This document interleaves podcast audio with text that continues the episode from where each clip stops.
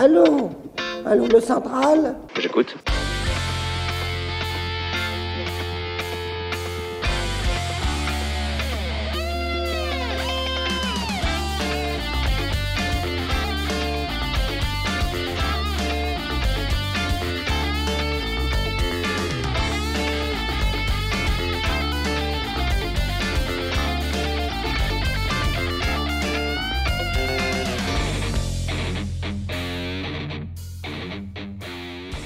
Amis auditeurs, bonsoir à tous. Bienvenue sur les ondes de RFM. Toute l'équipe de la Libre Antenne vous accueille ce soir pour une dixième émission, émission qui donne la parole aux adhérents, aux sympathisants, aux militants d'égalité et réconciliation. Bonsoir Alex. Bonsoir Béa. Et bonsoir Monsieur V, notre technicien en chef. Ce soir Alex, un thème plus intemporel qu'actuel pour contraster avec nos précédentes émissions. Nous écouterons deux aventuriers, qu'il s'agisse d'aventures intérieures, d'exploits sportifs, et peut-être même les deux. Sans plus attendre, on les écoute. Allô? Bonjour Vincent. Bonjour. Bonjour Vincent. Bonjour à tous et à toutes. Alors ce soir, Vincent, nous te proposons de parler de ton pèlerinage euh, des pères de famille, de ce que ça t'apporte, de tes motivations. Et peut-être euh, tu peux euh, commencer par te présenter. Oui, alors moi je suis un militant de R depuis euh, les tout débuts, depuis 2007-2008. Et euh, j'ai 44 ans, bientôt 45. Et puis euh, je suis papa d'une petite fille qui vient d'avoir deux ans. Euh, j'ai vécu euh, à Paris pendant une grosse vingtaine d'années et puis là je suis en reconversion professionnelle pour euh, pouvoir vivre et travailler à la campagne. Donc euh, je suis une formation agricole et puis j'aimerais bien m'installer dans une euh, dans une exploitation dans les mois qui viennent. Ça c'est pour la partie personnelle. Euh, c'est c'est aussi lié euh, d'une certaine façon à au sujet qu'on traite ce soir parce que vivre une vie euh, catholique euh, dans dans la ville dans dans un contexte urbain euh, ultra moderne c'est pas forcément compatible avec euh, une vie et une règle morale qui soit euh, celle du celle du catholicisme en fait Mhm. euh, voilà. Est-ce que tu as toujours été catholique? Que j'ai toujours été catholique Pas vraiment. Alors c'est vrai que le contexte euh, familial n'était pas du tout favorable, euh, même si euh, ma, ma mère, on va dire, a été euh, éduquée dans dans le dans la religion catholique. Euh, dès qu'elle l'a pu, elle s'en est émancipée et puis euh, j'ai été euh, élevé euh, dans dans un esprit très laïcard. Mes parents, mes grands-parents étaient tous dans l'enseignement, ils étaient fonctionnaires, ils étaient euh, très euh, euh, très laïques et très bouffeurs de curés, si j'ose dire.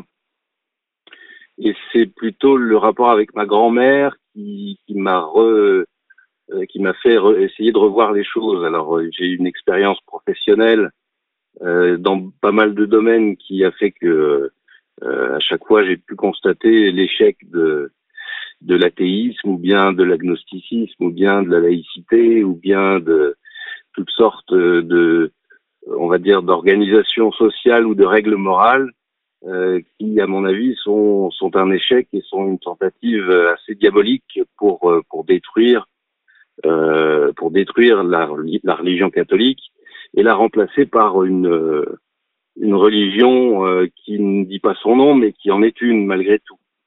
Donc, ce que je peux dire, c'est que euh, ce qui m'a, ce qui a vraiment changé en moi depuis que je me suis fait baptiser ou depuis que j'ai eu l'intention de me faire baptiser, ça a été euh, la volonté de vivre euh, la foi.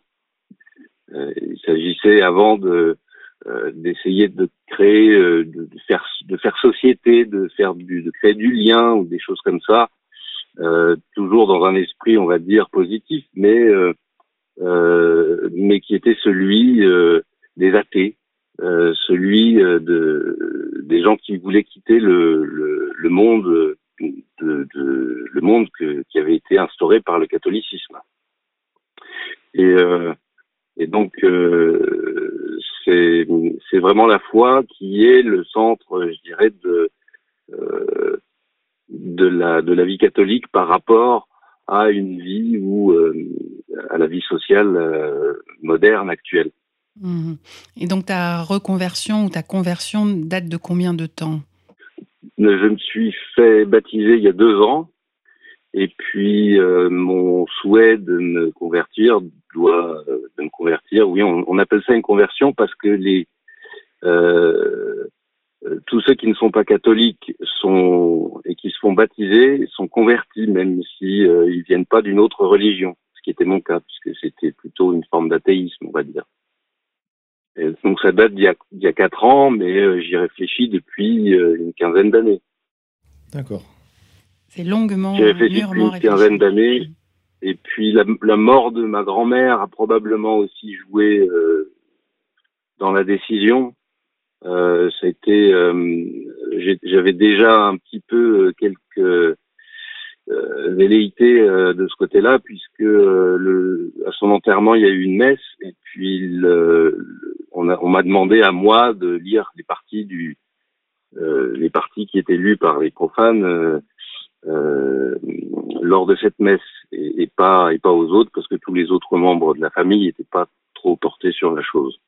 Alors, est-ce que tu pourrais nous parler un petit peu de ce pèlerinage? Oui, le pèlerinage des pères de famille, c'est un, pèlerinage qui a lieu tous les ans, euh, qui est euh, dédié au, saint patron euh, des travailleurs et qui est également le, patron des pères de famille, le modèle des pères de famille, qui est Saint Joseph, le père adoptif de Jésus-Christ. Et ce pèlerinage a lieu au mois de mars. Il a eu lieu il y a 15 jours cette année et à peu près dans, dans les mêmes dates, donc à partir du début du carême, on va dire, il a lieu chaque année entre Épernon et Chartres. Ça fait une distance de 34 kilomètres. Euh, il y a une cinquantaine de personnes qui participent et il est organisé par le mouvement des catholiques de France, euh, qui est un mouvement qui vient de la tradition en fait. Euh, je ne sais pas si c'est exactement la fraternité Saint-Pédis, mais euh, en tout cas la fraternité Saint-Pédis en est un acteur majeur. J'avais la sensation qu'il y avait des tas de pèlerinages de pères de famille un peu partout. Je me trompe? Euh, Il y en a partout, euh, absolument. Là, c'est un pèlerinage euh, qui, qui est organisé par, je pense, par le, encore une fois, par la fraternité, mais ça doit être initié par des pères de famille qui font partie de l'armée. Il y a énormément de gens de l'armée. Je dirais que j'ai discuté avec pas mal de monde euh, le long du, du, pèlerinage et 90% font partie de l'armée, de l'armée ou de la gendarmerie. Euh, ils ont tous entre 35 et 40 ans. Ils ont euh, euh, ils ont tous un peu la, la, le même, je dirais, le même pédigré dans le sens où ils sont issus de, de, de familles qui résident à Versailles. Et à mon avis, c'est pas mal de gens de bonne famille, des nobles, des gens qui sont issus de la tradition euh, par, euh, par héritage euh, spirituel, par héritage culturel. Donc c'est pas tout à fait ton profil quand même. Mmh, tu sors un peu du lot. C'est pas du tout mon profil et euh, par naïveté, euh, je me suis un peu trop ouvert, euh, mais en même temps, ça faisait partie de l'échange et les autres étaient dans le même dans le même esprit. mais c'est vrai que je n'ai pas été véritablement accueilli à bras, à bras ouverts. Accueilli de façon tout à fait euh, polie, etc. Mais euh, euh, mon parcours euh, les a pas particulièrement euh, les, les, a pas particulièrement séduits. Voilà. Et donc, qu'est-ce que ça t'a fait, toi, de pas être accueilli plus que ça, euh, de sentir un peu la différence? Bah, Rien. Je me suis aperçu qu'il fallait, il fallait pas trop s'ouvrir concernant certains détails que euh, finalement l'honnêteté ou la probité de ma démarche, euh, euh, elle n'est pas prouvée, elle n'est pas démontrée par le simple fait que j'en parle.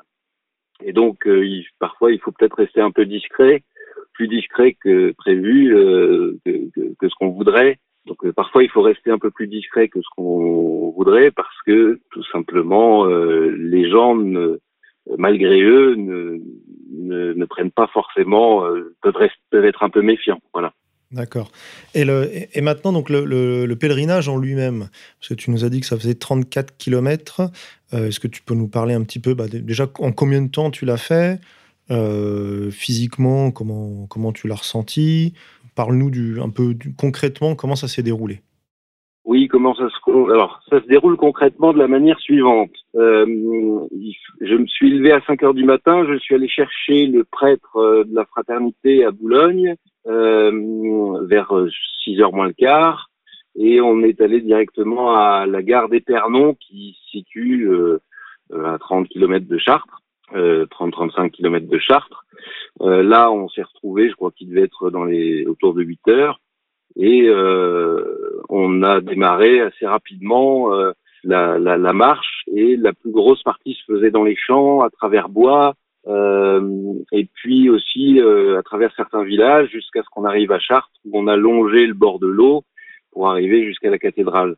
Ça a duré euh, facilement huit heures, je dirais, et il y a eu, il y a eu une pause en, à mi-chemin euh, où il y a eu, on a été, euh, on s'est tous réunis dans, dans, une église. Il y a eu une messe.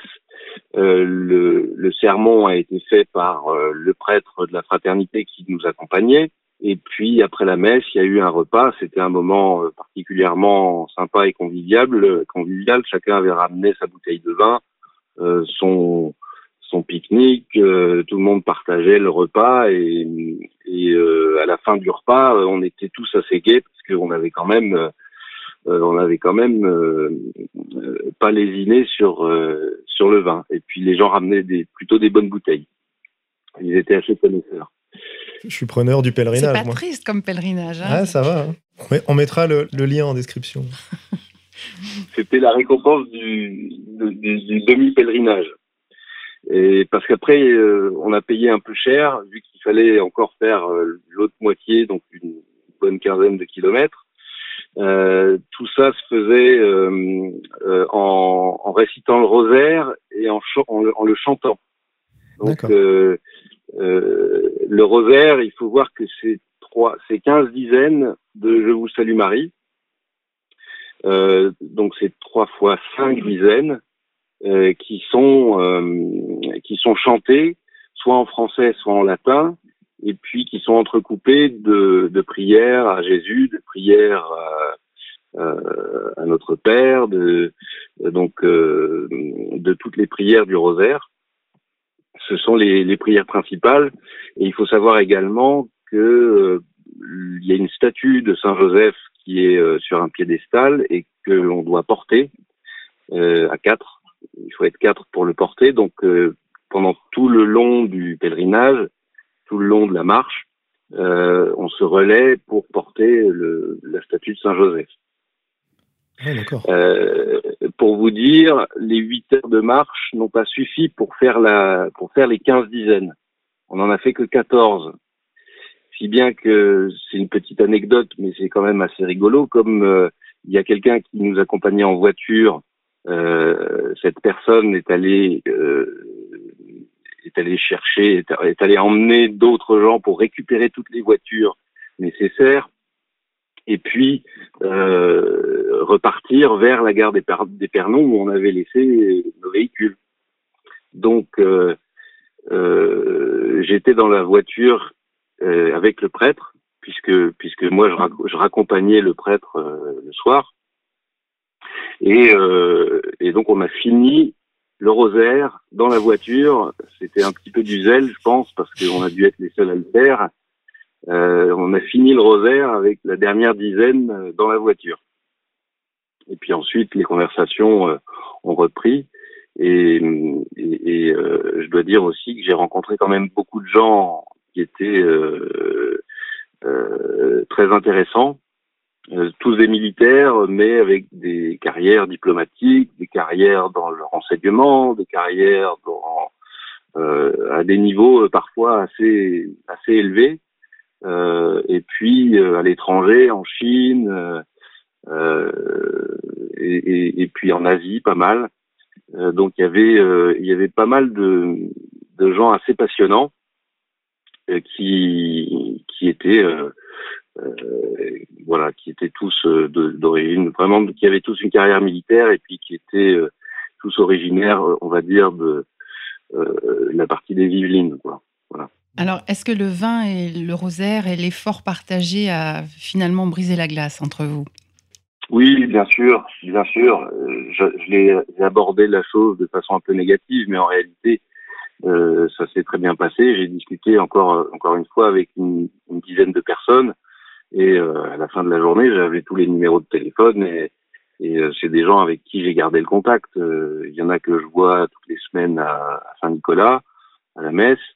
Et, puis il y en a qui font partie du d'un comité qui, s'occupe de, de trouver des financements pour la scolarisation des enfants, puisque les, il, y a, y a beaucoup de y a beaucoup d'établissements scolaires de la fraternité partout en France, un petit peu partout, et, euh, et, ces, ces établissements sont payants et à peu près personne n'a les moyens de payer euh, euh, de payer pour euh, toute la scolarité de leurs enfants. Euh, d'autant qu'il y en a un avec qui je discutais qui avait mon âge et à qui j'étais très fier de dire que j'étais papa d'une petite fille et qui m'a dit ben oui moi j'attends mon neuvième qui, qui, qui, qui va arriver dans quelques jours. Donc, euh, là aussi, tu joues pas dans la même catégorie quand même. Hein. Voilà, c'est pas tout à fait la même chose. Et, euh, et, et, en même temps, voilà, donc c'est pas des gens qui, qui doivent gagner des, des milliers des cents non plus. Et du coup, euh, pour la scolarité de leurs enfants, il faut qu'ils soient aidés parce qu'il y en a beaucoup à, à scolariser. Voilà. Mais oui, il y a neuf enfants à scolariser. Alors deuxième anecdote, deuxième anecdote. On t'écoute. C'est qu'au bout de, au bout de de 34 kilomètres, euh, on a, on est arrivé à la, à la cathédrale de Chartres. Euh, on a fait euh, quelques prières devant la statue de Saint Joseph, enfin une statue dans le dans l'église. Et puis et puis ensuite on est reparti et quand donc il y avait un trajet en voiture pour retourner jusqu'à ma voiture qui était à 35 km à la gare d'Épernon. Et quand je suis sorti de la voiture pour rejoindre la mienne, euh, sachant qu'en plus je devais ramener le prêtre, donc il fallait que j'assure. Euh, J'avais tellement mal que je ne pouvais plus marcher et j'ai cru que j'allais pas pouvoir, euh, j'allais pas pouvoir euh, conduire et, euh, et, appuyer sur les pédales pour, pour, pour, pouvoir rentrer. À cause des courbatures. Ah ben c'était plus que des courbatures. J'avais les jambes raides. Euh, je, pouvais, je ne pouvais plus bouger. Il a fallu que je m'assoie encore pendant pendant un moment pour euh, pour pour m'en remettre. Donc, tu n'as pas d'entraînement physique euh, dans l'année? Tu, tu, tu, ne pratiques pas de sport, de choses Alors, à l'époque, j'en avais pas trop, mais c'est vrai, j'en avais pas trop. Euh, maintenant, j'en ai un petit peu plus. Euh, cela dit, je suis pas, je suis pas euh, inactif. Et puis bon, là, c'est de la marche. La marche, j'en ai toujours fait beaucoup dans mon activité professionnelle avant. Euh. Ça reste accessible à pas mal de monde, en fait. Euh, Est-ce est que c'est accessible à pas mal de monde? Je sais pas. Je sais pas. c'est, ça me semble quand même une épreuve physique assez rude. Et puis encore une fois, sur 50 personnes, il y en a 45 qui étaient militaires. Donc, euh, euh, le rythme de la marche n'était pas, était pas celui de débutants. C'était pas des retraités, quoi. C'est moins qu'on puisse dire. C'est pas des retraités, non. Puis la moyenne d'âge, ça devait être 35-40 ans. Quand même.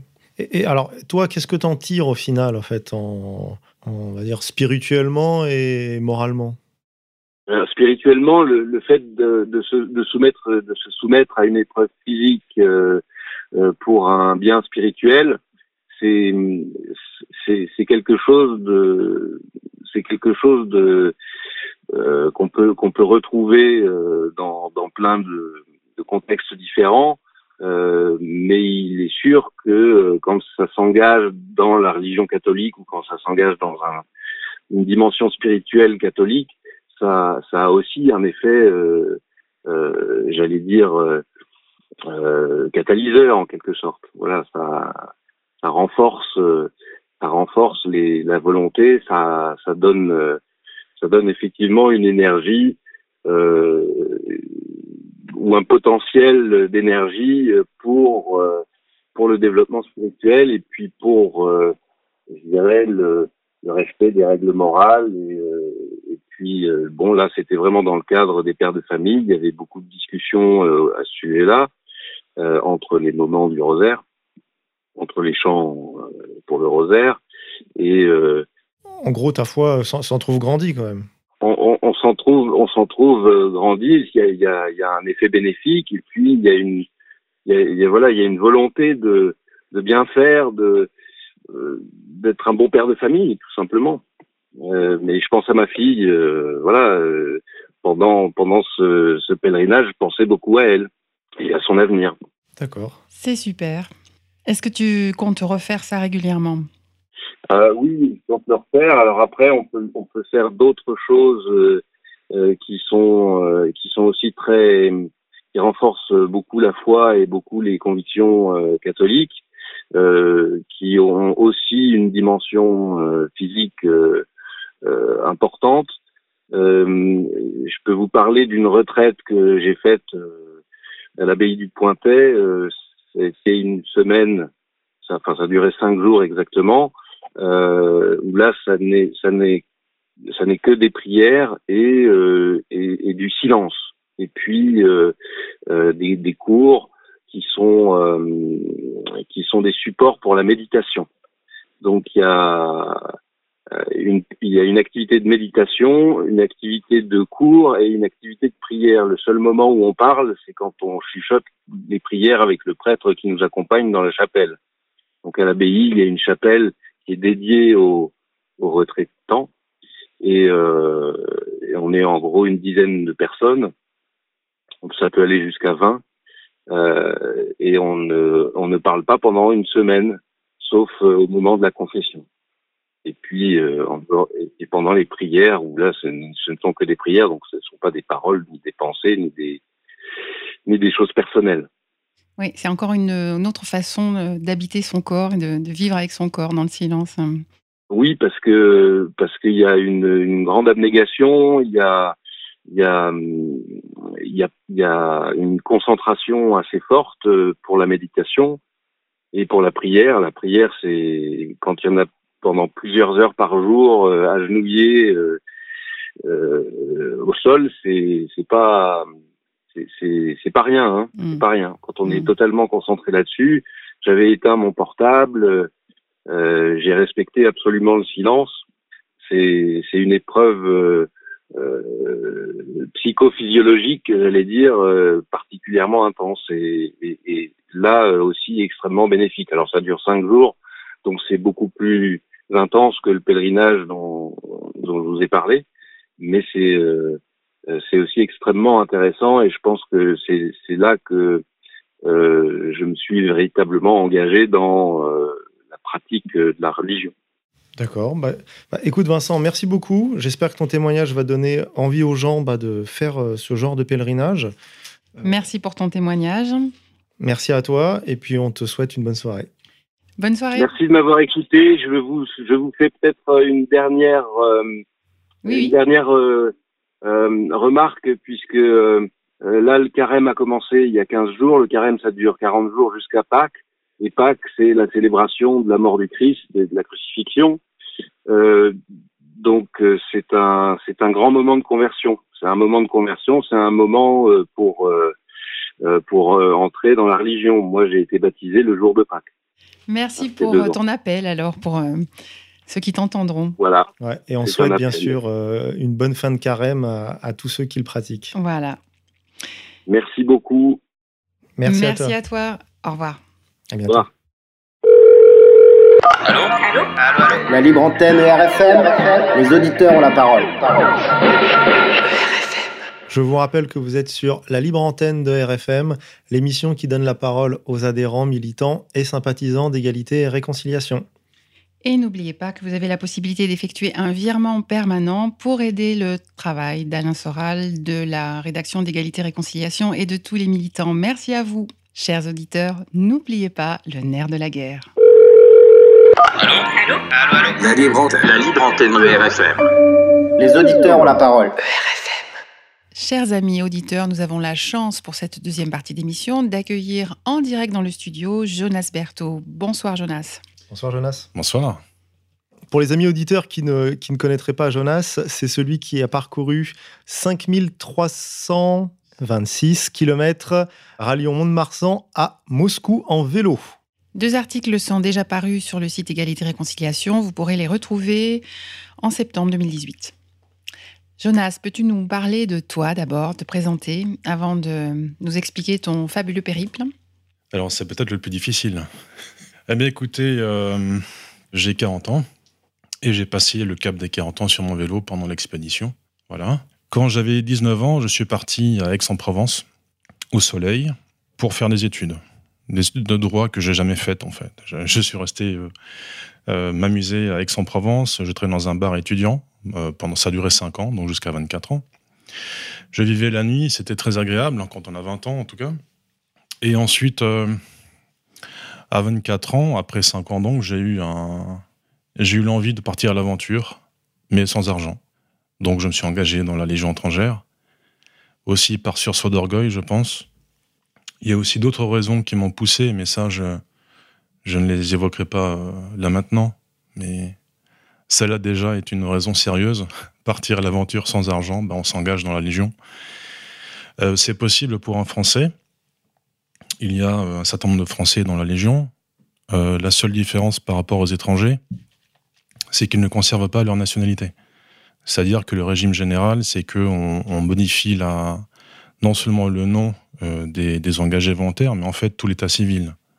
Donc même le nom de jeune fille de votre mère change votre lieu, date de naissance, tout ça. Euh, pour les Français qui, euh, qui parlent anglais ou qui se débrouillent en anglais, en général, on, leur donne la nationalité canadienne pendant 5 ans. Euh, donc voilà, en gros, mon engagement dans la, dans la Légion étrangère. J'ai su rester 5 ans, donc le temps d'un contrat. Donc c'est un nouveau cycle de 5 ans qui, qui a continué. Et avant la fin de mon contrat, j'ai eu une envie subite un matin en me levant, c'est que je voulais être avocat.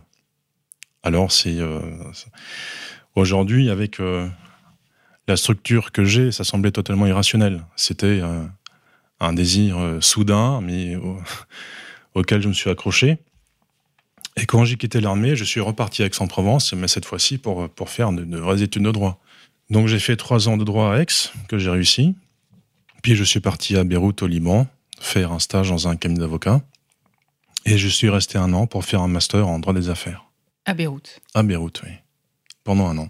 Donc après mes un an au, Liban, euh, j'ai été recruté à l'ambassade de France par Interpol pour, euh, pour travailler. Euh, c'était un contrat de six mois, je crois, à Lyon. Mais je n'y suis resté que trois mois, puisqu'ensuite je me suis spécialisé en faisant une cinquième année en droit euh, au croisement entre la finance et le droit pénal. Donc c'est un, une formation euh, qui, axe la formation sur la, criminalité organisée et la criminalité financière.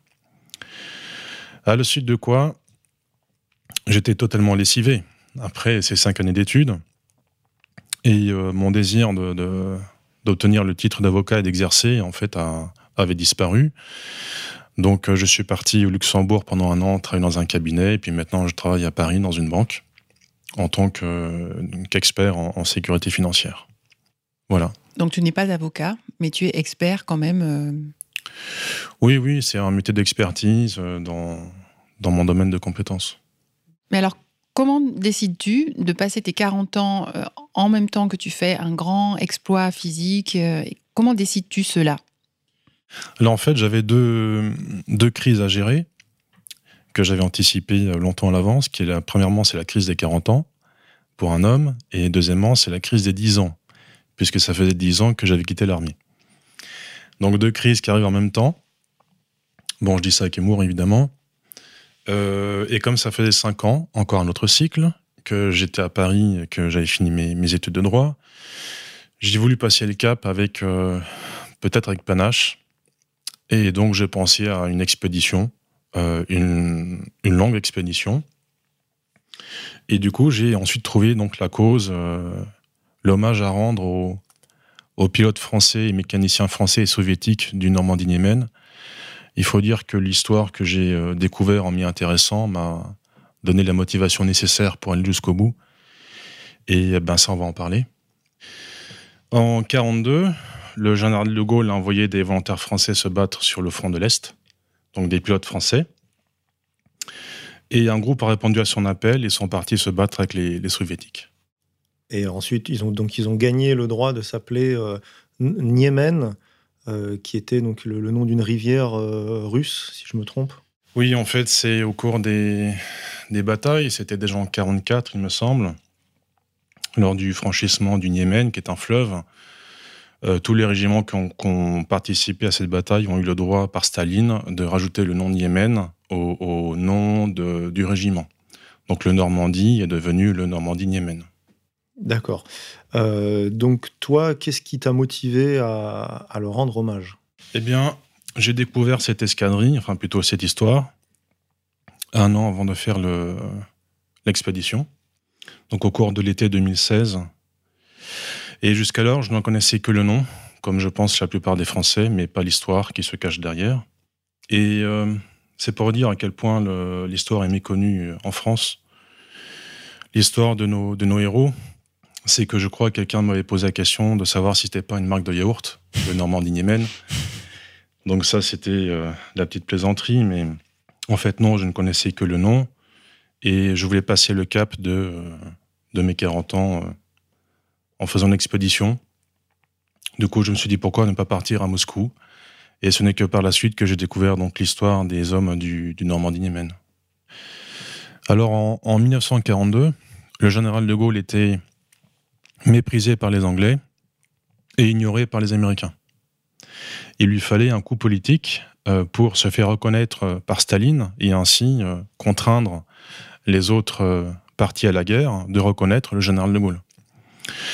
Donc il a pensé a envoyé euh, des volontaires se battre sur le front de l'Est, puisqu'il pensait que la France devait se battre sur tous les fronts.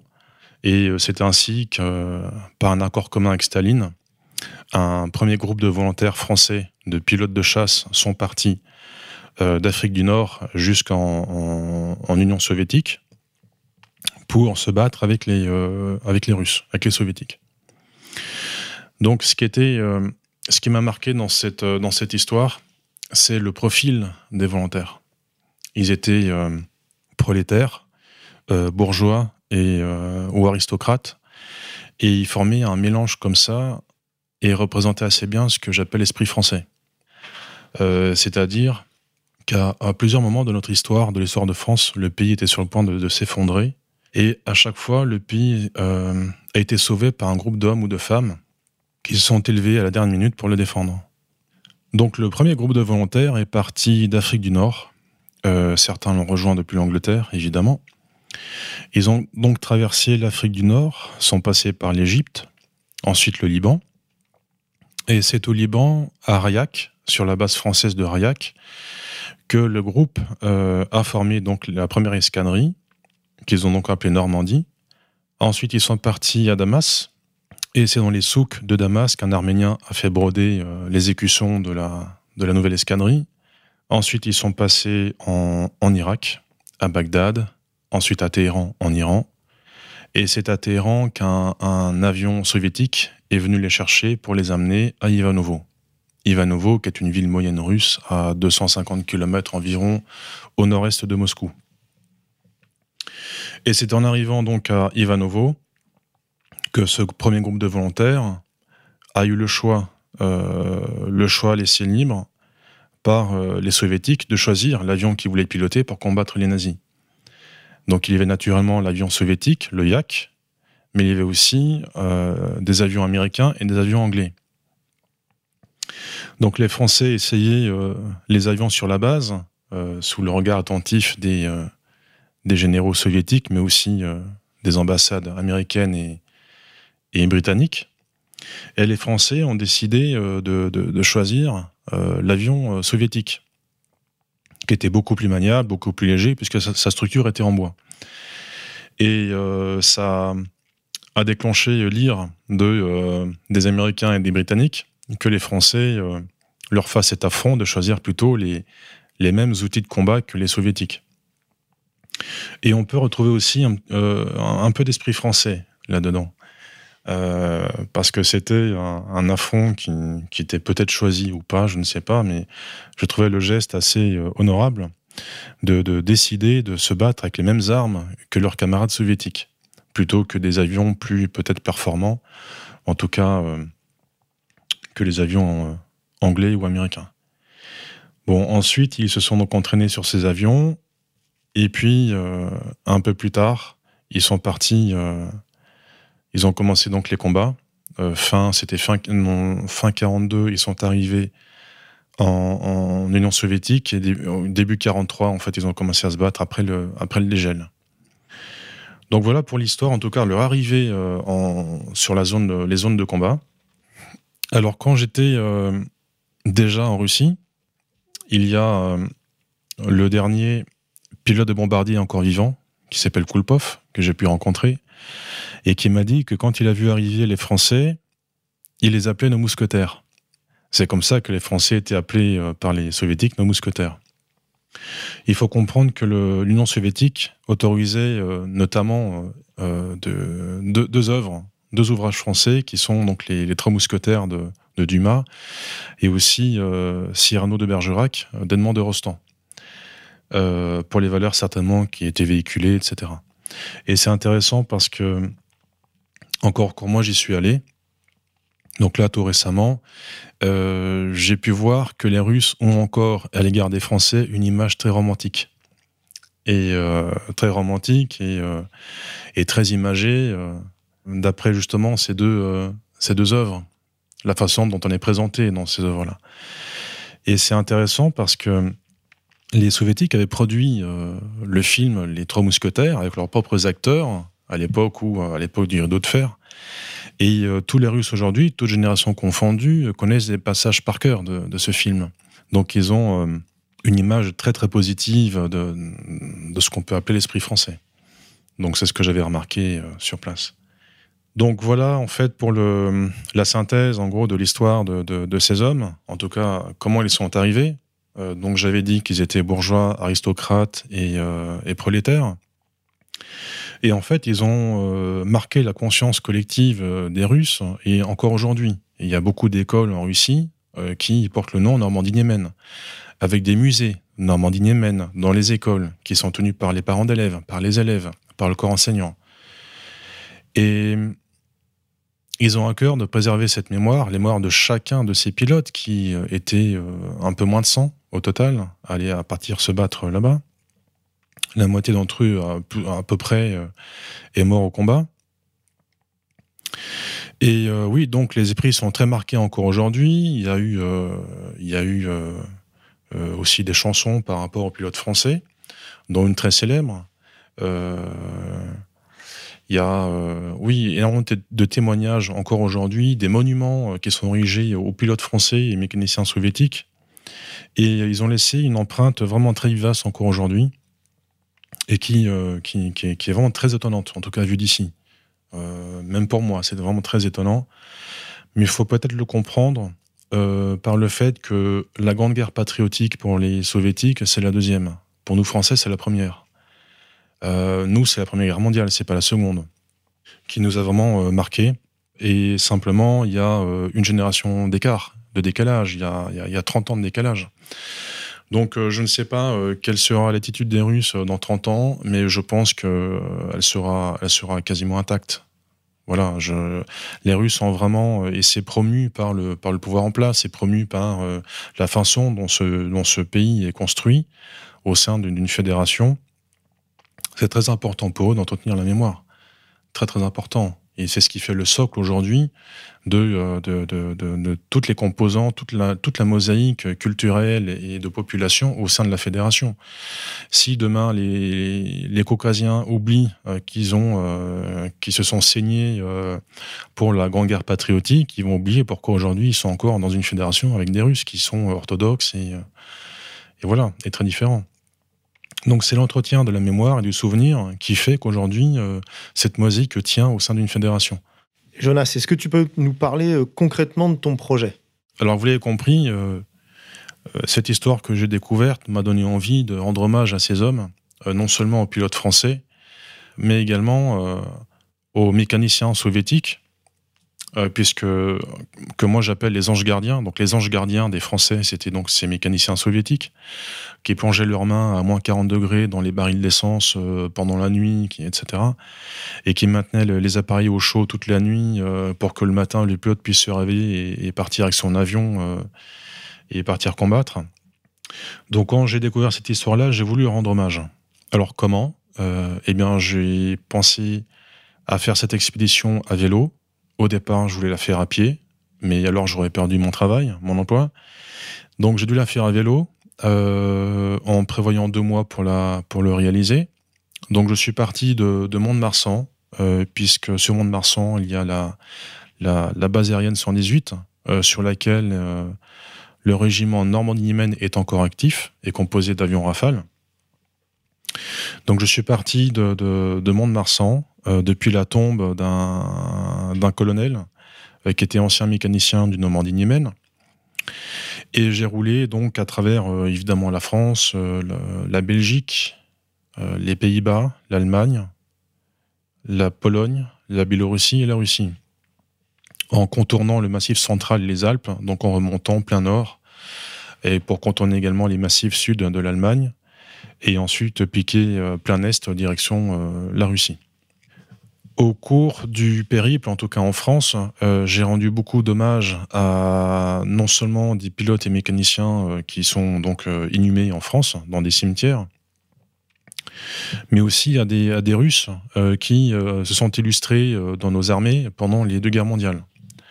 les plus illustres d'entre eux, c'est le général Peshkov, qui était un simple russe engagé en 1915 dans la Légion étrangère qui a été euh, blessé à de multiples reprises, qui a perdu un bras, qui a continué à se battre, qui a fini général 4 étoiles et ambassadeur de France euh, du général de Gaulle.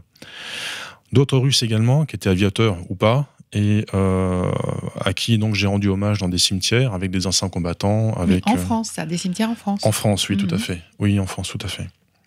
Donc ça, c'était l'idée le, que j'ai eue, c'était vraiment de rendre hommage non seulement aux pilotes français, mais également à, à, des Russes qui, qui ont eu des, destins vraiment exceptionnels ici en France en se battant avec nous dans notre dans nos ciels, dans notre ciel ou sur notre terre. Et ensuite, pour parler des hommages, également au cimetière français euh, de, de Varsovie. Alors les Français ne le savent pas, mais il y a un grand carré français au cimetière de Varsovie euh, en mémoire à tous les Français qui se sont battus en Pologne. Et euh, personne ne le sait, mais là, enfin, je pense que peu de gens le savent. Mais en 1920, la Pologne a gagné une guerre contre, contre la Russie parce que la France avait euh, envoyé euh, une partie de son armée, en tout cas des formateurs, pour former euh, l'armée polonaise avec du matériel français. Et le général Foch, aujourd'hui, est le seul militaire étranger qui a été élevé à la distinction de maréchal dans l'armée polonaise.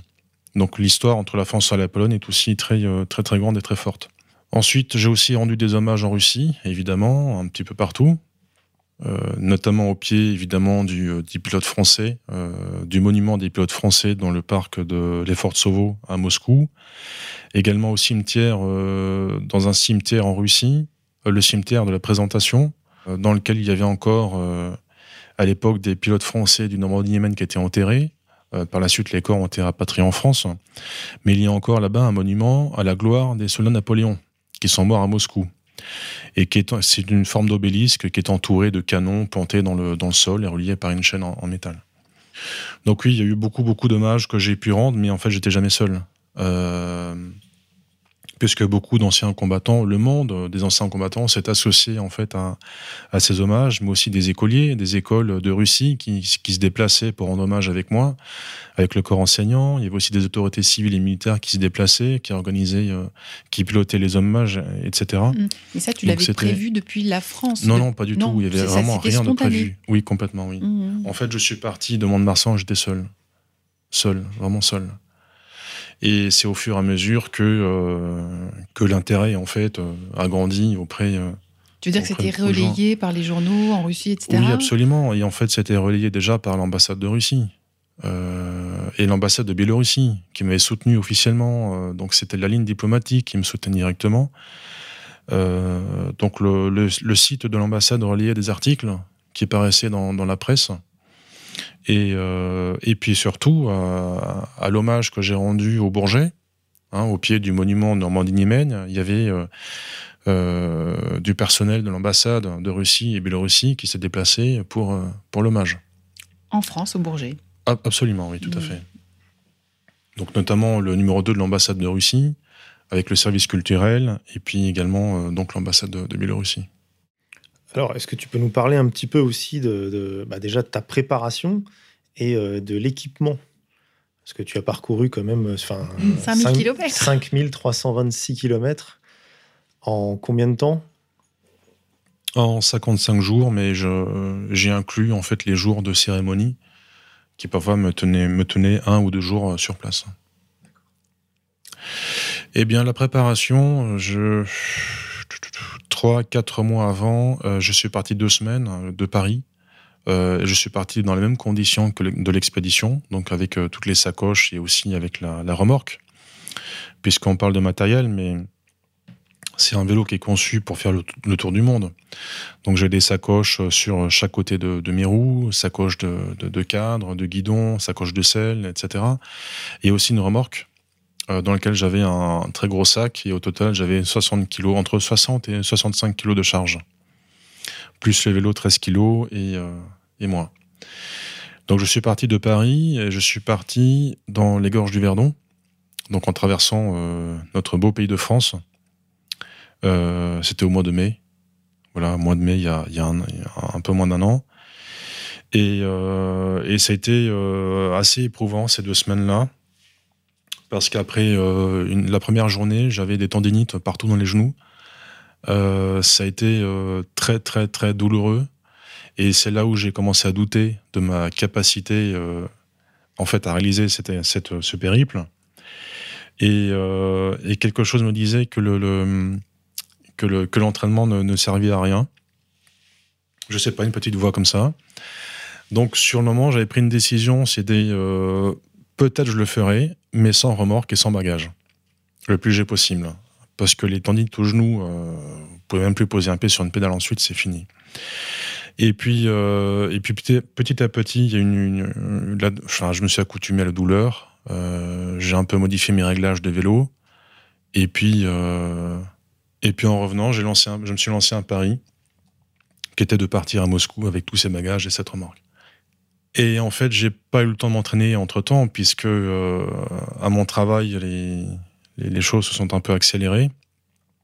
Mes recherches de sponsors aussi, qui m'a pris énormément de temps, euh, d'énergie. Euh. et en fait, je suis une semaine avant de partir, j'ai des problèmes cardiaques à mon travail. J'avais les yeux qui étaient injectés de sang, je dormais plus. Euh, et, euh, et, puis la veille de partir en expédition, ben, j'ai pas dormi du tout. j'ai dû modifier tous mes itinéraires. J'avais comme une erreur. Donc euh, les, les, conditions de départ étaient vraiment catastrophiques, vraiment catastrophiques. C'était un hasard, c'était le stress ou la pression Non, non, pas du tout. C'était euh, c'était juste que beaucoup de choses se sont bousculées en fait le dernier mois qui a, qui a précédé. Et puis surtout aussi mon travail. Il fallait que je prépare une absence longue de deux mois. Et il fallait donc que j'anticipe euh, mes travaux. Euh, voilà. Mais euh, j'ai toujours pensé que, quel que soit mon état, le jour J, je serai prêt. Voilà, c'est. J'avais rendez-vous avec quelque chose, en fait. C'était assez particulier. Alors, question concrète. Donc, quand tu as démarré, parce que finalement, 55 jours, c'est long, est-ce que tu avais planifié des endroits, on va dire des points de chute ou quelque chose comme ça pour pouvoir dormir ou pour pouvoir pour pouvoir même peut-être se reposer? Non, non, c'est impossible. Euh, impossible déjà d'une part parce que parce que tant que j'ai de l'énergie pour, pour avancer, j'avance. Je m'arrête pas tant que je suis pas, euh, enfin, tant que je suis pas mort, quoi. Enfin, donc là, si je calcule à peu près, tu faisais 100 km par jour environ. Alors, pendant. Euh, oui, c'est ça. En fait, la première semaine, c'est pire que parce ça. Parce qu'il y a des arrêts euh, de cérémonie et tout ça. Oui, oui, tout à fait. Alors en fait, euh, je, crois une semaine ou deux avant le départ, j'avais accepté la proposition d'un ancien légionnaire de me déplacer, de déplacer mon parcours pour me rendre à Cazaux, dans les Landes. Euh, pour aller euh, rendre hommage à un, autre mécanicien du Normandie Yemen qui est enterré là-bas. Et donc forcément, je n'ai pas pu refuser. Donc j'y suis allé. Ça m'a fait un détour. et pour arriver à temps pour la cérémonie du général Peshkov au cimetière russe de Sainte-Geneviève-des-Bois, il a fallu rouler 130 km par jour pendant une semaine. Voilà, c'était le 24 juillet, il faisait 35, entre 35 36 degrés. Et voilà, c'était euh, intéressant. Et c'est dans ces conditions que j'ai fêté mes 40 ans. Euh, alors, on va, on va, parler un petit peu du, du, parcours euh, en lui-même. Parce que comment est-ce que toi, tu. C'est simple. Qu'as-tu emmené avec toi? Je suppose que tu dormais en pleine nature. Oui. Forcément, il est dû t'arriver des bricoles. est-ce que tu peux nous parler de, de, de, la, pendant le trajet? Oui, alors je dormais dans les forêts euh, ou dans les cimetières. Euh, je préfère les cimetières. C'est plus calme. C'est plus calme et il y a moins de chances qu'on se fasse euh, grignoter par un animal sauvage ou, ou par un passant. Donc c'est oui, donc c'est je préférais les cimetières, donc quand je pouvais j'y allais, ou sinon c'était dans les forêts, des trucs comme ça. Donc oui, c'était, euh, ça durait 55 jours. Euh, alors, il y a eu un, moment marquant, peut-être, oui, une, seule nuit, en fait. C'était en Pologne, dans une forêt, où, en fait, euh, je dormais à moitié, et puis j'ai senti un, animal sauvage, peut-être un sanglier ou, un cerf, je ne sais pas, qui, qui s'était approché de ma tête, et j'avais senti une. Enfin, j'avais senti la présence au niveau, vraiment au niveau de ma tête mais sans savoir si c'était un animal ou un, ou un homme. Euh, et en fait, j'étais en, j'étais, euh, bah, nu. oui, je crois j'étais nu dans mon sac de couchage. Et je crois, en une centième de seconde, j'étais debout, en position de combat. J'ai poussé un, cri, un cri de tonnerre. Et en fait, je pense que c'était un animal. Mais euh, et après, je me suis marré, en faire trembler les feuilles. J'ai bien ri. Mais franchement, c'est la, seule chose qui m'est arrivée euh, pendant la nuit, euh, pendant 55 jours. C'est vraiment tout. Donc là, il n'y a pas grand-chose à raconter sur mes nuits euh, de, l'expédition. Ah si, peut-être à 50 km à l'est de, de Minsk, en Biélorussie, jusqu'à Bryansk, en Russie, il y a une très très vaste zone de marécage, d'eau stagnante, c'est là où les partisans se euh, résistaient pendant, pendant la guerre. Et, euh, là-bas, par contre, il y a beaucoup d'animaux sauvages, des, moustiques très agressifs, des araignées qui, qui, qui, se laissent descendre euh, des arbres pour venir sur vous. Enfin, c'est vraiment très, très, très hostile. Et évidemment, j'avais rien prévu contre, contre tout ça. Donc, donc je suis devenu ce, ce qu'est l'environnement, c'est-à-dire sauvage et agressif. Euh, donc, euh, c'était par contre ça très, très pénible de traverser tout ça. Et alors, ton équipement, euh, tu avais, je suppose, de l'eau quand même, tu te ravitaillais de temps en temps, même de la nourriture? Alors, la raison de, toute cette masse, cette charge, les, entre 60 et 65 kilos, c'est parce que j'ai visé le maximum d'autonomie surtout en matière alimentaire. En, eau, c'est impossible. Parce qu'on boit tellement quand on est en, activité que euh, enfin, je suis incapable de traîner un semi-remorque euh, de palettes d'eau. Donc, euh, ben en France, c'est simple. Tous les cimetières, vous avez un robinet. Donc, tous les cyclistes se, se, servent dans les cimetières. Après, à l'étranger, j'osais pas prendre l'eau des cimetières. Enfin, c'était plus des puits, d'ailleurs, que des cimetières. Mais j'achetais simplement des bouteilles d'eau et voilà quoi. Donc j'avais beaucoup beaucoup de matériel, euh, beaucoup de nourriture lyophilisée. J'ai mangé que ça quasiment pendant, pendant deux mois. Donc euh, nourriture lyophilisée. Et avec aussi du matériel de réparation pour le vélo euh, et d'autres accessoires, notamment un système de filtration et purification d'eau. Mais en fait, je m'en suis pas vraiment servi. Et, et mon vélo n'a jamais rien, rien eu de cassé. Euh, mes pneus n'ont jamais crevé. Pourtant, j'ai vraiment roulé sur tout type de terrain. Et toi non plus Tu n'as pas crevé euh, Non, je n'ai pas. Ah non, j'ai pas crevé, mais j'ai eu une intoxication alimentaire quand même euh, en quittant la ville de Toula. donc c'était, j'avais 500 km à faire en 5 jours pour arriver jusqu'à Ivanovo, et j'ai fait l'erreur de manger un, hamburger dans un dans une station essence. Tu n'as pas gardé ta nourriture lyophilisée Non, non, non. Là, j'ai fait un petit extra et je l'ai regretté. Donc j'ai roulé cinq jours le ventre pliant de douleur et, et pour faire les 500 km et en fait c'était en fait ça me faisait marrer. Voilà, c'était c'était pas grave, j'avais mal mais mais il fallait rouler alors je roulais et puis puis voilà, puis tant pis quoi. Alors, t'as pas eu de problème à traverser, au fait, du coup, tous ces pays européens ou parce qu'à un moment, en fait, finalement, il y a des frontières. Il y a des frontières à passer. Alors la France c'est très agréable. Euh, c'est vraiment très agréable de rouler sur les petites départementales, traverser le pays. Euh, vraiment, c'est vraiment vraiment super. Les petits villages, les vieux clochers, euh, encore les, les, petits cimetières attenant aux églises du village. C'est vraiment très c'est très ressourçant en fait. C'est vraiment très très très sympa. Bon après après c'est vraiment très différent. Hein. Vraiment la France est un pays très particulier parce que dans aucun autre pays, j'ai pu euh, voir quelque chose qui ressemblait à ça, en tout cas.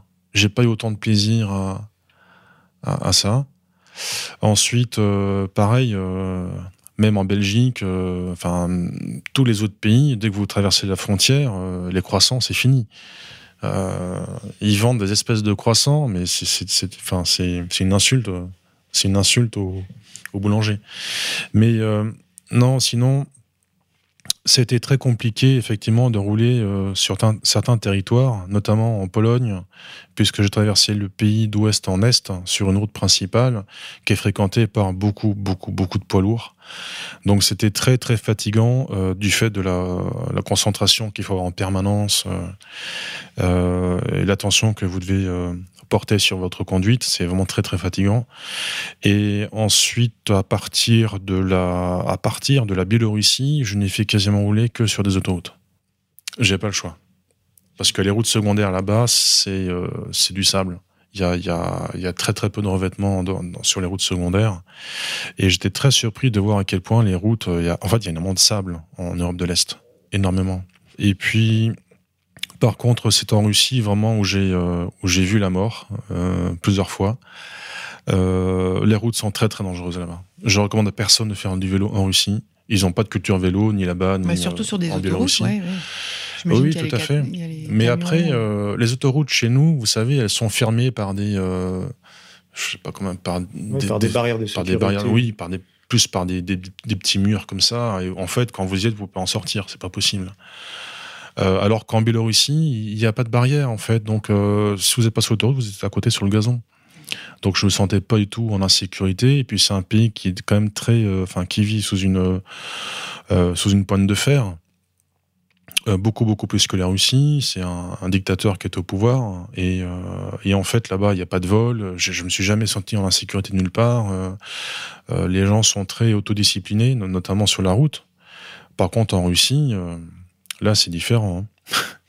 Là, c'est différent. J'ai vu, oui, j'ai vu la mort hein, là-bas. C'est sur les routes. C'était très, très, très, compliqué. Alors, bah, en parlant de Russie, est-ce que tu peux nous raconter ton arrivée en Russie?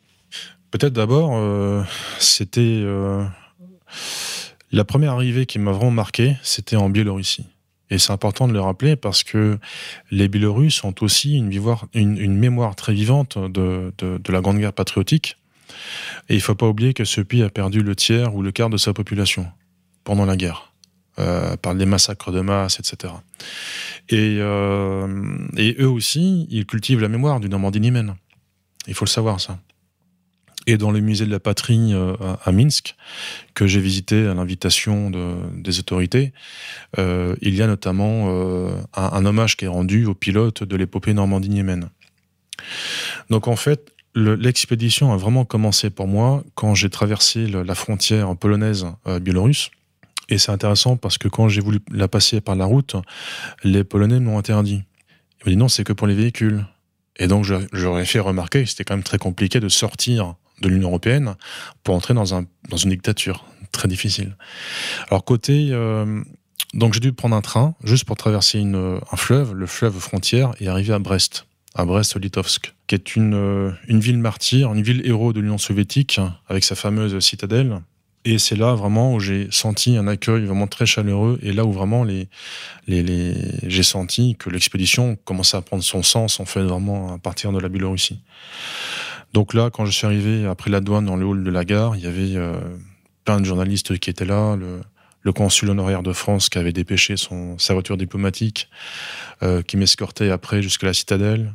Ça, c'est Euh, fou, c'est sans que tu aies fait aucune publicité. Non, rien du part, tout, non, rien du tout. T'es parti vraiment J'étais reçu ça. par, le, le- par un sénateur euh, de Biélorussie, enfin, qui, qui était le directeur de la citadelle. Après, avec un, pareil, des journalistes qui me filmaient depuis un véhicule. Enfin, c'était vraiment, euh, c'était, c'était vraiment très, euh, très touchant, en fait. Et je m'attendais pas du tout. C'était vraiment une, une surprise. Une surprise. Et euh, donc, ça a commencé vraiment comme ça. Et puis en Russie, pareil, j'ai. Euh, enfin l'accueil que j'ai eu, euh, mais vraiment partout, euh, par la population, par les autorités civiles, les autorités militaires également, par tout le monde, c'était c'était vraiment chaleureux, c'était vraiment poignant, vraiment très touchant. Il y avait aussi, par exemple, bah, des écoles qui m'accueillaient, qui, qui, qui, glorifiaient un peu ce que j'avais fait. J'étais un peu gêné parce que bon, c'était un tour à vélo, quoi. Je, veux dire, c'est pas non plus. Bon, certes, il y avait 5300 km, euh, je dormais dehors, mais, euh, bah bon, ça reste euh, du vélo, quoi. Mais pour eux, c'était un acte héroïque, c'était etc. Parce que je le faisais pour une cause, pour ça, pour la mémoire. Et pour rappeler aussi aux Russes et aux, Biélorusses, qui en France encore des Français qui se souviennent que nous avons combattu ensemble pendant les deux guerres mondiales. Que la France, la- en fait, la France a été euh, alliée à la Russie pendant les, euh, moments les plus cruciaux du XXe siècle, hein, pendant les deux guerres mondiales. Euh, Il y a, les Français étaient, je crois, la première unité combattante étrangère dans l'armée soviétique, dès 42. C'est, en tout cas, ça les a beaucoup marqués ce que j'ai fait. J'ai touché des cœurs partout là-bas. C'était vraiment impressionnant l'impact que ça a eu là-bas. Et c'est amusant de constater la différence d'accueil que j'ai eu à l'ambassade de France et au lycée français. Ah, À Moscou. Oui, à Moscou, oui. J'allais te poser la question. Oui, c'était très très marquant. Eh bien, écoutez, euh, euh, l'accueil, euh, un, un dernier hommage quand même que je voudrais faire sur les accueils. Euh, je pourrais en parler pendant des heures, c'est hallucinant. Euh, par exemple, il y a un oligarque russe qui euh, qui est passionné du Normandie-Niemen et qui a reformé une base, un, aéroclub en fait euh, sur une des pistes où étaient basés les pilotes français c'est la, la, la piste, l'aérodrome de, de Katunki. Katunki, à côté de Kaluga. Et en fait, il m'avait invité donc à venir sur sa base, pour, euh, enfin sur son aérodrome, pour, euh, pour faire des vols sur des, des vues avions, etc. Et quand je m'approchais avec mon, vélo et mon attirail, il y avait le directeur des vols qui faisait des acrobaties avec un vieux Yak, un vieux Yak 52 au-dessus de ma tête hein, pour me souhaiter la bienvenue. Voilà, c'était vraiment un accueil qui était incroyable, vraiment sur tout le parcours. Je peux aussi vous raconter cette histoire. C'était un, un petit village d'un bourg euh, en Russie. Euh, C'était l'institutrice, euh, une professeure de français qui m'avait accueilli chez elle. Et c'est son, euh, avec son mari, on a découvert, enfin ils m'ont fait découvrir le banya, qui est le bain russe. C'est une, sorte de sauna. C'est, moi, c'est un peu dur pour moi, mais c'était intéressant.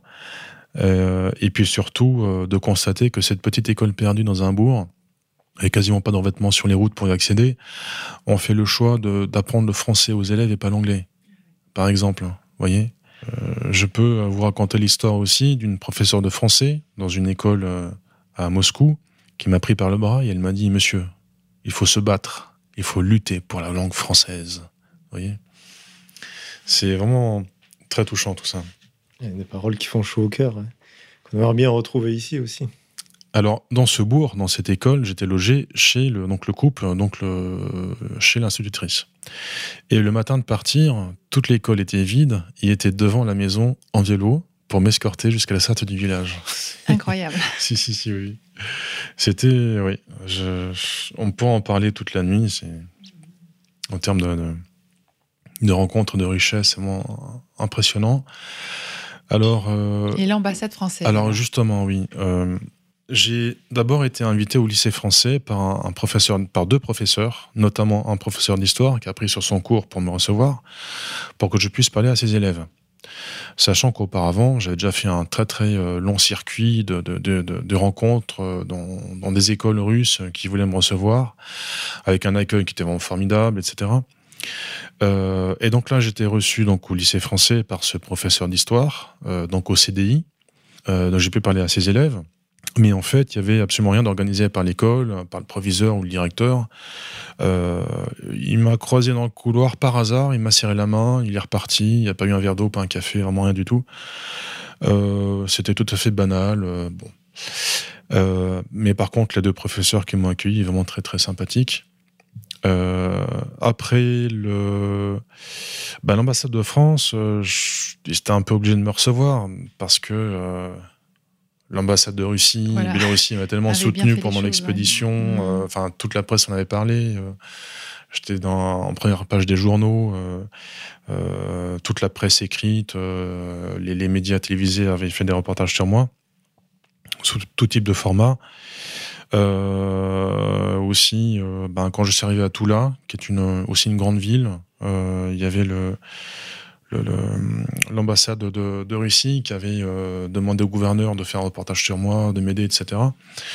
Donc en fait, je suis arrivé à l'ambassade de France, euh, il faut passer un portique, euh, et ensuite vous êtes dans une cour intérieure. Et puis après, il y a le bâtiment de l'ambassade. Alors quand j'ai passé le portique de sécurité, on a fouillé tous mes sacs. Donc déjà, il fallait tout, tout vider, tout montrer. voilà, ça a pris du temps. J'ai dû passer dans le, dans le portique de sécurité. Je, je passais pas que mon vélo. J'ai quand même dû essayer de forcer le- l'entrée pour y passer. Donc c'est assez pénible. Et une fois dans la cour intérieure, eh bien il y a le euh, l'attaché défense que je salue qui est descendu m'accueillir avec le numéro 2 de l'ambassade.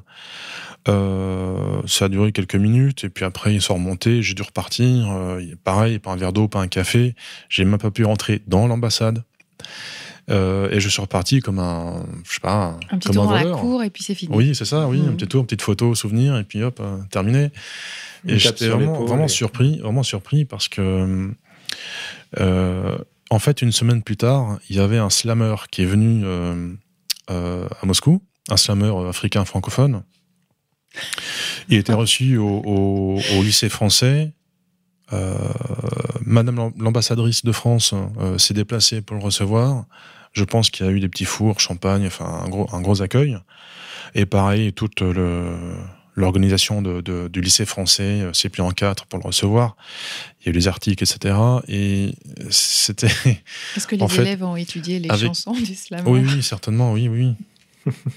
Après, je connais pas le, le personnage. hein, je, je, je peux pas. euh, je me permettrai pas déjà de juger son œuvre, mais euh, mais en fait, c'est pas c'est pas c'est pas comment on va dire.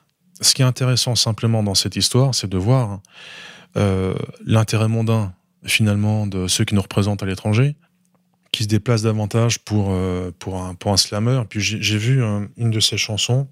Enfin, je sais pas si on appelle ça des chansons, j'y connais rien mais qui dit en gros deux fleuves se rejoignent et s'unissent hein, comme deux cultures pour pour plus qu'on ne puisse se distinguer. Enfin, j'ai retrouvé en fait dans ces paroles un, discours, euh, enfin un peu la popote mondialiste. hein. Euh, en gros, euh, unissons-nous pour gommer nos différences, nos caractères et qu'on soit tous des êtres indifférenciés. Et je trouvais que ça correspondait assez bien au monde culturo-mondain, euh, notamment de ceux qui nous représentent à l'étranger. Donc voilà, c'était. j'ai remarqué ça en fait avant de partir, avant de quitter le, avant de clôturer l'expédition et j'ai vraiment senti euh, quand j'étais là-bas, euh, notamment dans cette histoire-là, il y a encore dans d'autres. hein, euh, en fait, la France d'en haut, et la France d'en bas, c'est vraiment très caractéristique de ce que j'appelle moi. Enfin, qui est tout à fait, à l'opposé de, de, de ce qu'est l'esprit français en fait, vous voyez, mais qui en est aussi en fait. Hein. Donc, euh, et c'est d'autant plus intéressant aujourd'hui avec le mouvement social euh, des Gilets jaunes, parce que moi je continue à l'appeler un mouvement social, et, et de voir effectivement que la France est fracturée en deux entre euh, des élites mondaines, culture mondaine, et puis euh, et puis les autres quoi. Les autres c'est nous. C'était très amusant. Et en fait, cette fracture-là, je ne l'ai pas vue en Russie ni en Biélorussie. Mhm. Je n'ai pas vu du tout. Du tout, du tout. Donc il y avait euh, l'accueil euh, à l'ambassade de France, au lycée français, et euh, pour enfoncer le clou, il y avait aussi donc mon arrivée sur la place rouge à Moscou, donc c'était le mardi 18 septembre de souvenir. Et il y avait 68 journalistes inscrits. Il y en avait à peu près 40 à 50 qui étaient présents. Mais tous les correspondants de médias français, au dernier moment, se sont désistés. Donc en fait, les médias français qui devaient y être, finalement, n'y étaient pas. Et dans la presse française, il n'y a eu aucun article, à part les médias russes francophones, que sont Sputnik, Russia Beyond, mais qui est francophone, et encore un autre, un troisième. Après, il y a euh, Égalité et Réconciliation qui a relayé euh, des articles de Sputnik. Euh, mais sinon, il n'y a aucun autre relais, en fait, dans la presse française. Alors que les, reportages dans, les médias russes se comptent par, peut-être par 20, enfin, peut-être une vingtaine ou plus que ça. Donc, oui, il y a eu un silence total sur cette aventure qui est à l'image de l'intérêt mondain, culturel mondain pour finir justement sur ce propos, euh, j'étais accueilli, c'était le, final de l'expédition, qui n'était pas Moscou, c'était Ivanovo. Parce qu'Ivanovo, j'ai rendu un fanion, le fanion du mémorial Normandie-Niemen, qui aujourd'hui est une association euh, qui sauvegarde la mémoire des, euh, des pilotes et des familles. j'ai remis ce fanion aux autorités de la ville d'Ivanovo.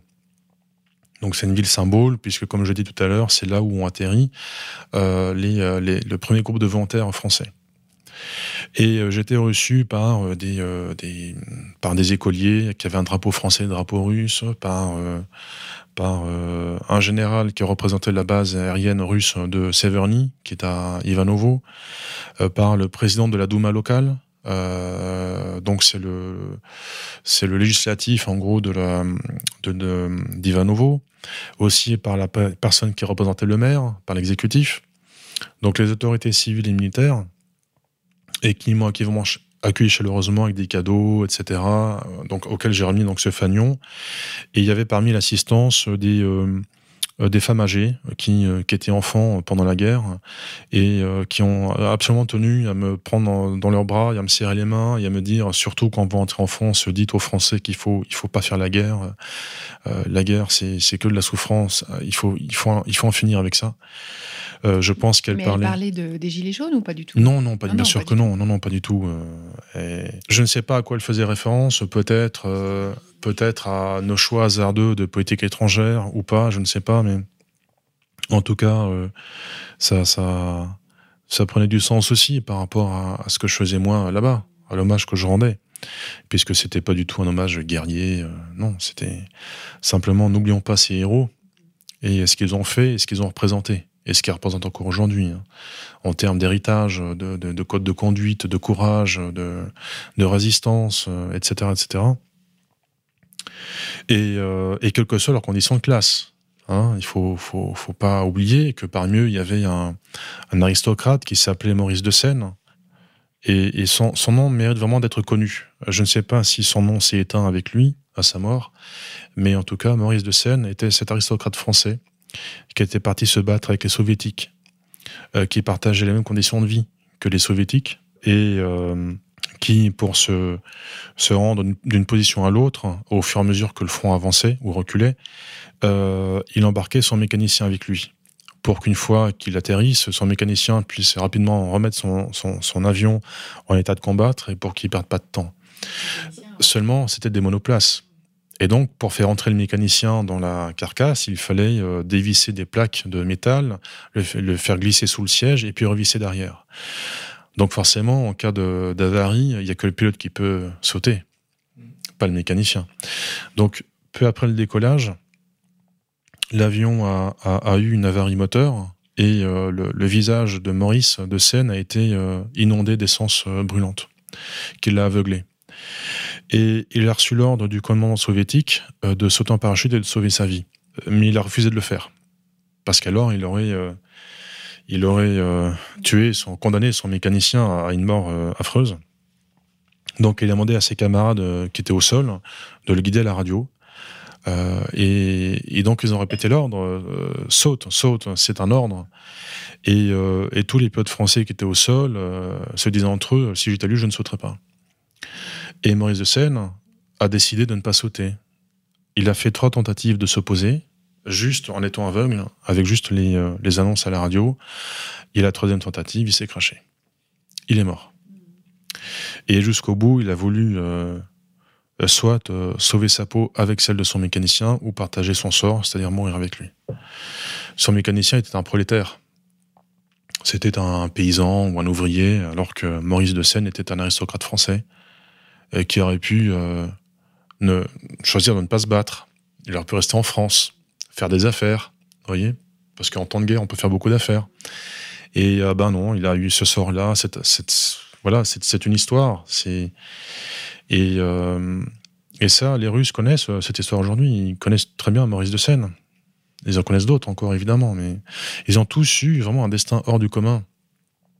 Et pour quelqu'un qui, enfin, qui aime ce pays, qui, aime, qui la France et qui, vibre quand, il, quand on lui parle de, sa patrie, euh, bah, forcément, il est intéressé de découvrir cette histoire-là.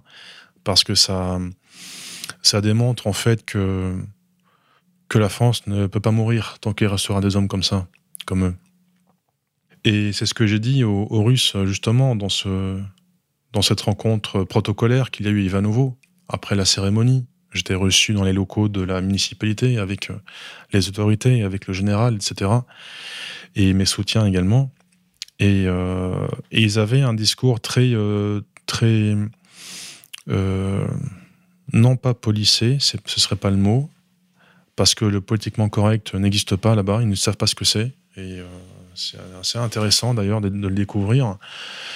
Et, mais simplement, ils ont eu des propos très, euh, très, très positifs et flatteurs à l'égard de la France, de sa culture, de sa grandeur, etc. Et j'ai l'impression qu'ils parlaient de la France d'avant, en fait, pas de la France d'aujourd'hui. Et je leur ai fait remarquer. Je leur ai dit, écoutez, j'apprécie, mais je ne comprends pas que vous ayez cette image-là encore de mon pays, avec déjà, ben, il faut le dire, la russophobie euh, dans, dans les choix politiques, mais aussi dans tous les traitements médiatiques de, de, des informations euh, qui, impliquent la Russie. Euh, donc je ne comprends pas qu'aujourd'hui vous teniez ces propos euh, si flatteurs à l'égard de mon pays, ou même des Français.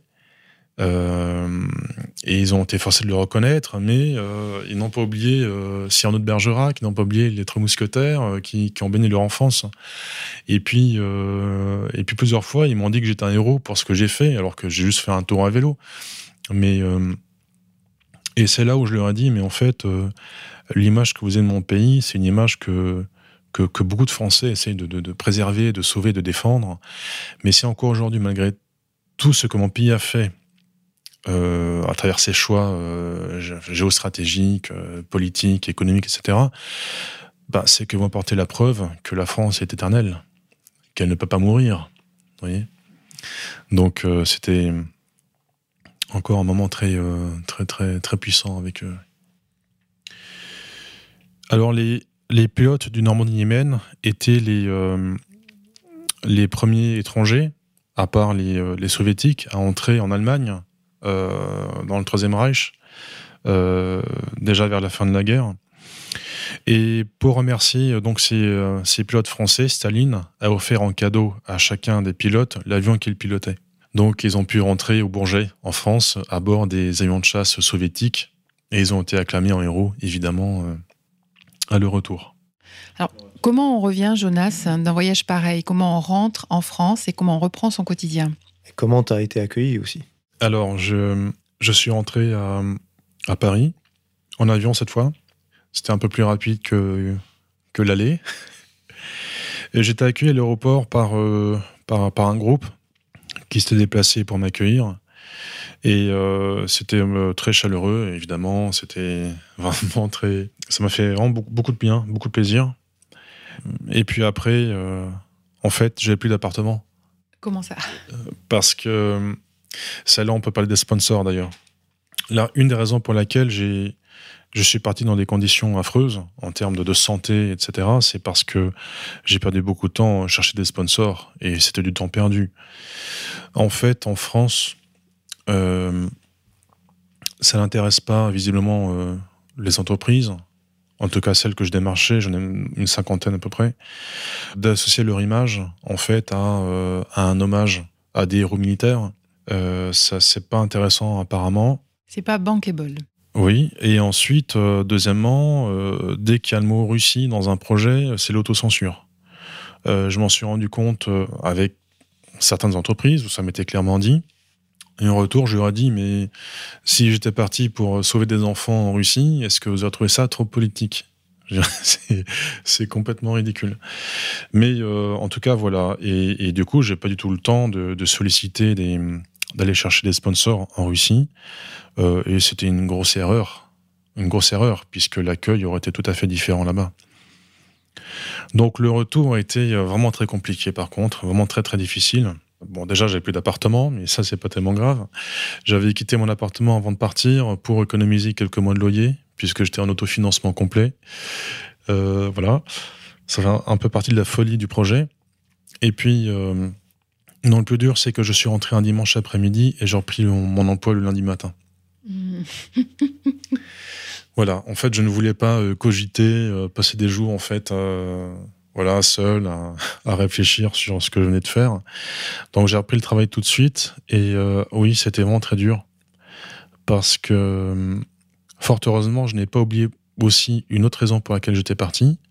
Donc, euh, il y a évidemment tout ce qui est hommage, l'aspect historique, etc. Mais il y a aussi l'aspect personnel. C'est que j'étais parti parce qu'il fallait que je réponde au fait que ça faisait dix ans que j'avais quitté l'armée et que je voulais faire un, passer le, cap avec, euh, avec panache. Et je me rappelais en fait que les conditions dans lesquelles j'étais parti et qu'à Paris, euh, dans la, je travaille à Paris dans une banque et c'est euh, c'est pas forcément évident quand, quand vous quittez la Légion et après le cap des 10 ans de vous dire ah mais qu'est-ce que j'ai fait de ma vie? J'habite dans une dans une grande ville, dans une jungle, enfin pas celle que j'aime. et, et puis voilà, c'est le, le, vous savez, métro, boulot, dodo, ça, ça se vérifie dans, dans les très grandes villes. Hein. C'est quand bah, vous passez trop de temps entre le travail, les transports, et puis vous rentrez chez vous, vous êtes, vous êtes mort. Et, et je me sentais vraiment comme un, comme un canard confit dans sa graisse. Hein. Vous voyez? C'est euh, totalement endormi dans ma tête, dans mon corps, totalement endormi ici à Paris. Et cette expédition a été un, retour à ma nature et à la nature. Vous voyez Et c'était euh, assez intéressant de se donner un, coup de fouet comme ça et de se rappeler en fait qui on est, d'où on vient, et, vraiment euh, de, se raccrocher à quelque chose d'un peu plus vivant et d'un peu plus vif.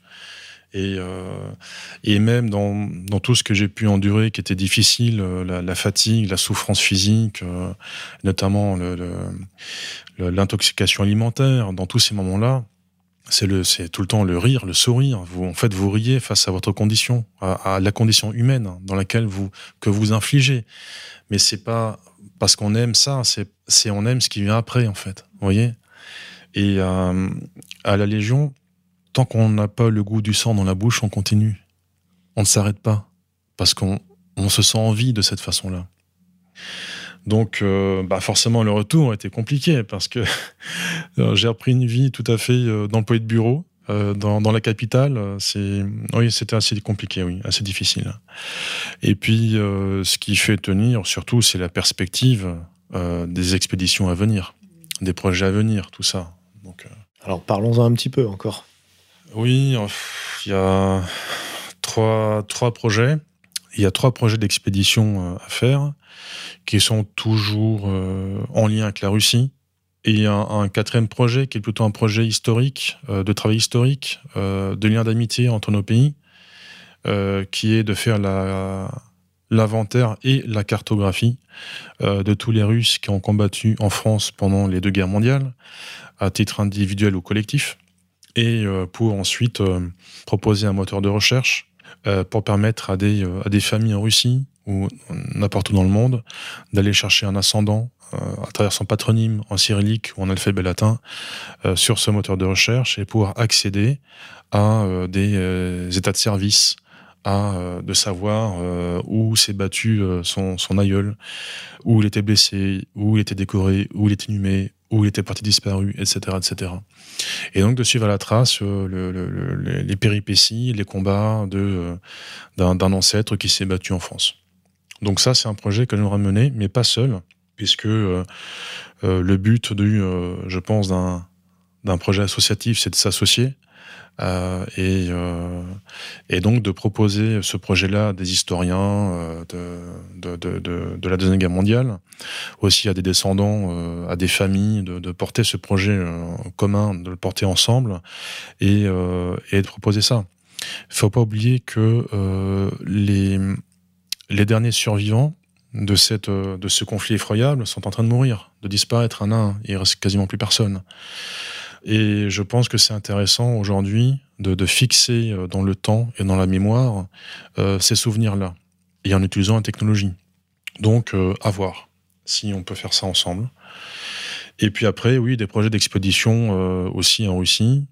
Euh, J'aimerais beaucoup traverser la Sibérie à pied, en autonomie complète, sur le concept marche, lecture, survie. Voilà.